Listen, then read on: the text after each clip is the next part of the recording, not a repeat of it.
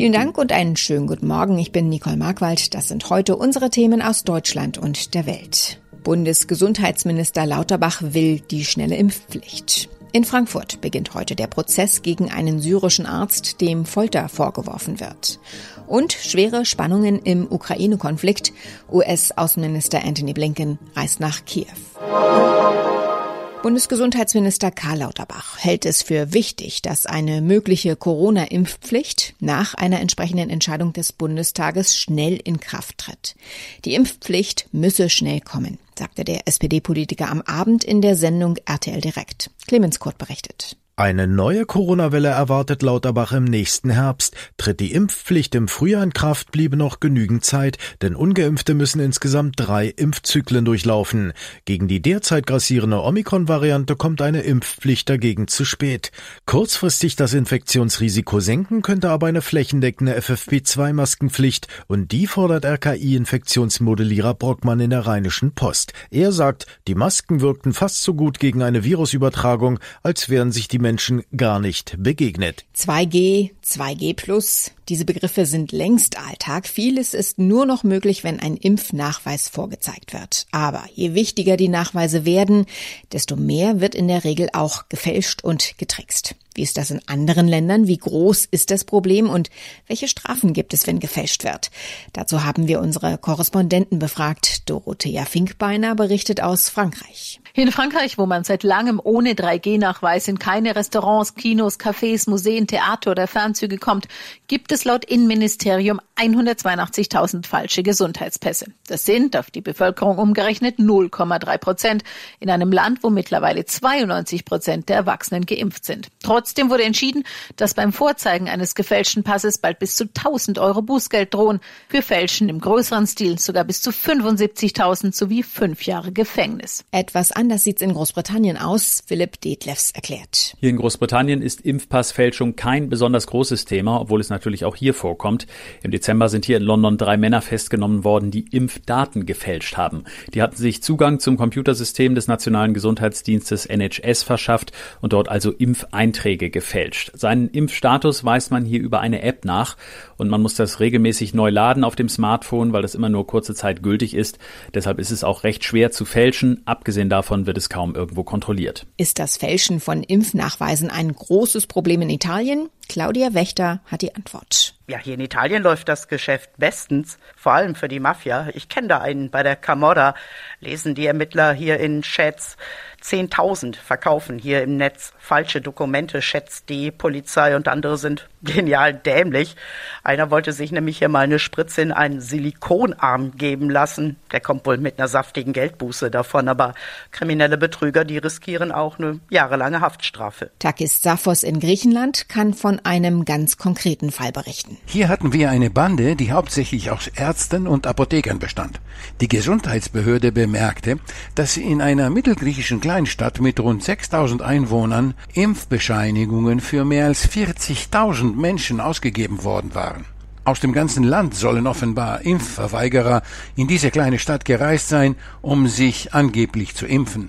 Eine gefälschte Bescheinigung soll etwa 400 Euro gekostet haben. Den Angeklagten drohen jetzt hohe Geldstrafen um bis zu drei Jahre Gefängnis. Ein Arzt, der 2015 Syrien verlassen hatte, fand in Deutschland Arbeit und ein neues Zuhause.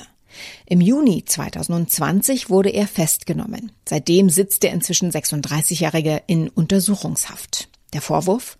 Verbrechen gegen die Menschlichkeit. Er soll in Syrien Gefangene gefoltert haben. Heute beginnt am Oberlandesgericht in Frankfurt am Main der Prozess gegen den Arzt. Eva Kraftcheck berichtet. Er soll gefoltert, geschlagen und getreten haben in Militärgefängnissen und in einem Gefängnis des syrischen Geheimdienstes. Die Opfer gehörten der Opposition an. Nun beginnt vor dem Oberlandesgericht Frankfurt der Prozess gegen einen syrischen Arzt. Die Bundesanwaltschaft wirft ihm Verbrechen gegen die Menschlichkeit vor. Diese Taten können nach dem sogenannten Weltrechtsprinzip auch in Deutschland angeklagt werden, obwohl sie im Ausland begangen wurden und weder Täter noch Opfer deutsche Staatsangehörige sind.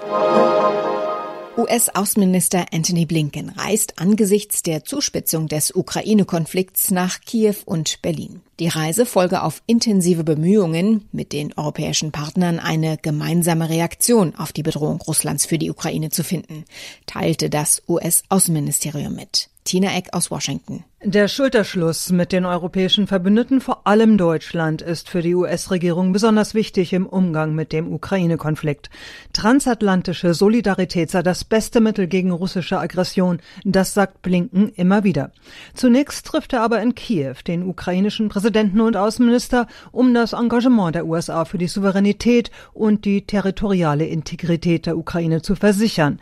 An der US-Botschaft dort will Blinken eine Notfallplanung erörtern im Falle einer weiteren weiteren Eskalation. Am Donnerstag wird Blinken dann nach Berlin kommen, wo er unter anderem mit Bundesaußenministerin Annalena Baerbock zusammenkommen will. In unserem Tipp des Tages geht es heute um folgendes Dilemma. In der Wohnung ist etwas kaputt, es hilft alles nichts, die Handwerker müssen ran, aber wie kann ich sicherstellen, dass die auch gesund sind? Impf- oder Testnachweis erfragen, bevor ich die Handwerker in die Wohnung lasse? Ronny Thorau hat sich erkundigt, Ronny, wenn in Restaurants oder Geschäften am Eingang zum Beispiel 2G-Regeln geprüft werden, kann ich das auch an meiner eigenen Wohnungstür bei Handwerkern machen? Ja, gute Frage mit auch einer klaren Antwort von Verbraucherschutzexperten. Nein. Der Datenschutz verbietet es da, dass ich von einzelnen Handwerkern an der Tür die Info verlangen kann, ob sie geimpft oder getestet sind. Soweit so wenig befriedigend vielleicht für Menschen, die da Sorgen haben, dass sie sich das Virus durch Handwerker oder auch Stromableser ins Haus holen. Andererseits, es gilt ja inzwischen 3G am Arbeitsplatz, was beim Handwerker ja auch meine Wohnung ist. Das heißt, der muss geimpft oder getestet sein. Genau, sein Betrieb muss das sicherstellen. Wenn man da Zweifel hat, kann man auch mal bei der Firma anrufen und sich das ausdrücklich nochmal bestätigen lassen. Allerdings eben nur 3G. Also man hat da eben kein Recht, dass nur ein Geimpfter kommt. Auch getestet reicht. Was man aber verlangen kann, ist die Einhaltung von Hygieneregeln in der Wohnung. Also man kann schon freundlich und höflich darauf bestehen, dass Handwerker bitte eine Maske aufhaben oder auch Abstand halten. Und auch so ein bisschen lüften kann man ja zum Teil, wenn man die Handwerker jetzt damit nicht gleich schockfrostet. Und nur mal angenommen, eine allgemeine Impfpflicht kommt, dann haben ungeimpfte Handwerker ein Problem, oder? Weil ich die dann als Mieter ablehnen kann? Ja, das kann das Ganze natürlich ändern. Zum Beispiel, wenn da jetzt erweiterte Berufsgruppen eine Impfpflicht bekommen sollten, wie vielleicht auch Handwerker, oder wenn eine allgemeine Impfpflicht kommt, dann hat man natürlich ein ganz anderes Recht äh, zu verlangen, dass nur geimpfte Handwerker vor der Tür stehen. Aber wie das dann genau funktionieren soll, wie ich das prüfen darf oder was da für Strafen drohen, das ist ja alles noch ungeklärt. Die deutschen Handballer haben ungeschlagen die Hauptrunde bei der Europameisterschaft in Ungarn und der Slowakei erreicht. Das dritte Gruppenspiel gewann das Team mit 30 zu 23 gegen Polen. Dabei mussten sie gleich auf neun Spieler verzichten, die allesamt positiv auf Corona getestet wurden. Christian Klein ist bei der EM vor Ort in Bratislava. Ohne zu übertreiben, da wurde aber gestern schon ein bisschen Handballgeschichte geschrieben. Im Vorfeld gab es insgesamt neun Corona-Fälle im Team. Fünf Spieler mussten nachnominiert werden und am Ende gewinnt man dann doch recht souverän gegen Polen. Wie kann sowas gehen? Tja, das wissen die Spieler Spieler wahrscheinlich selber noch nicht so richtig, aber eins ist klar, der Team Spirit im deutschen Team, der scheint echt zu stimmen, denn diese fünf nachnominierten Spieler, die durften zum Beispiel erst kurz vor Abfahrt zum Spiel zur Mannschaft stoßen, unter anderem Rune Damke. Da half eigentlich fast nur noch Galgenhumor dann irgendwann, weil ich wirklich auch isoliert war von der Mannschaft, bis wir eigentlich zum, zum, äh, zu der Arena gefahren sind. Ich habe aber in der Kabine direkt gemerkt, dass die Stimmung gut ist und ich glaube, jetzt nach dem Spiel ist sie noch besser.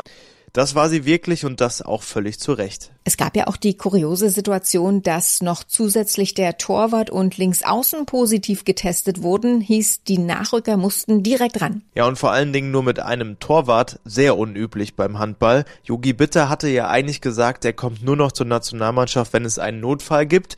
Gut, der war dann wohl gestern mehr als eingetreten und dann stand er da alleine im Tor, 60 Minuten lang. Das hatte er so auch noch nicht erlebt. Vielleicht in der B-Jugend oder so, aber sonst gefühlt er mich noch nie. Also auch mit seinen 39 Jahren hat er im Handball noch was Neues erlebt. Wie geht's denn jetzt für die Handballer weiter? Tja, die stehen jetzt mit zwei Pluspunkten in der Hauptrunde. Donnerstag geht es gegen Spanien, dann noch gegen Norwegen, Schweden und Russland. Also das ist schon ganz schön viel Qualität, was da auf die Jungs zukommt. Aber diese beiden Punkte, die könnten ein Türöffner zum Halbfinale sein, denn theoretisch können sie sich jetzt eine Niederlage erlauben und wären trotzdem noch im Rennen. Soweit das Wichtigste an diesem Mittwochmorgen. Mein Name ist Nicole Markwald. Ich wünsche einen guten Tag.